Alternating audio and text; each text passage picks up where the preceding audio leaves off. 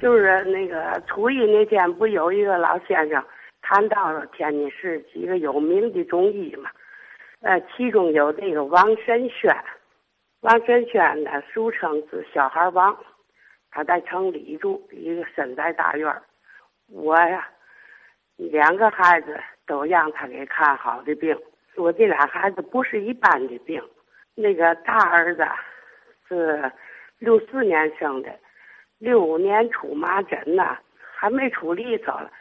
那个小不懂的，给他一点黄瓜吃，吃完了以后，这孩子拉五色的粑粑，确实是五色，红、黄、白、黑、绿，一天没数次的了。这个枕后痢呀，饭条子，嘛叫饭条子呢？就是容易死人，不好治。门口有个邻居啊，崔老爷子告诉我。说你赶紧弄孩子上东门里小孩往那看去，我就推着孩子去了。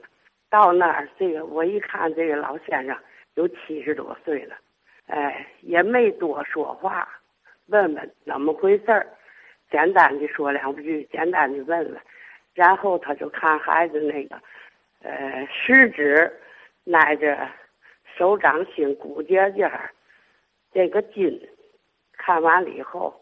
后来他说枕后利，给开药吧，给开了三副药。这三副药啊，给药不给方子。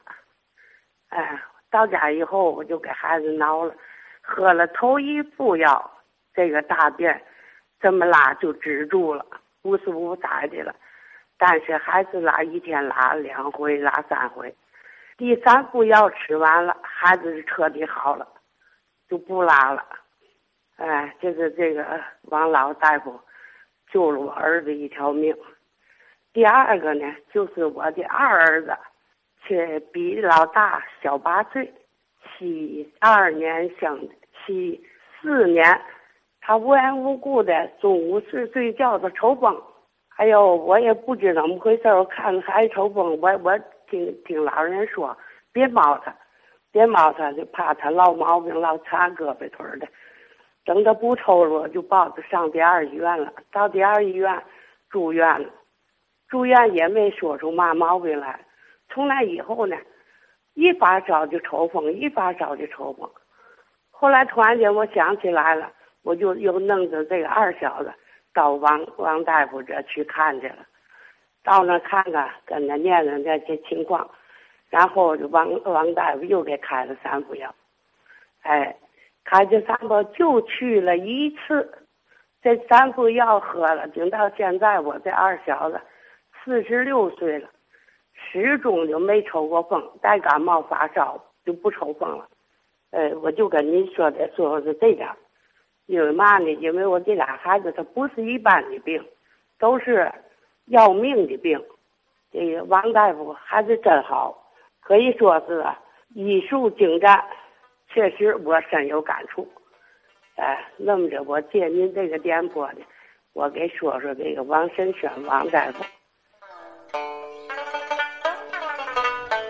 医术神奇的老中医啊，总会留下很多传奇的医案，并且咱听的这可都是亲历者的回忆啊，丝毫没有说夸张演绎的成分啊，咱不是拍电视剧啊。这是司桂如司女士两个孩子的真实病例啊，大儿子得的叫疹子后的痢疾啊，疹后痢啊，看哪儿啊？你看神奇吧？看食指根的那个筋，老大夫确诊疹后痢啊，三副药好了。二儿子是抽风啊，两岁的时候，三副药好了，你看神奇啊！王慎轩小儿王。这位老前辈，过去咱节目中提到的时候，类似的小故事我听了好多啊，很多听友来电话，这是很怀念这位老先生啊。哎，我记得这个说王慎轩这位老前辈啊，后来就是住哪儿啊？就住杨丽娘杨女士，她最近总提他们的鼓楼东聚通恒杨家，二十五道大院落啊，里面有一个院子，最后边的一个角落处，一打听都知道王慎轩小儿王住那儿啊。当然了，当时这个杨家已经成了大杂院了啊。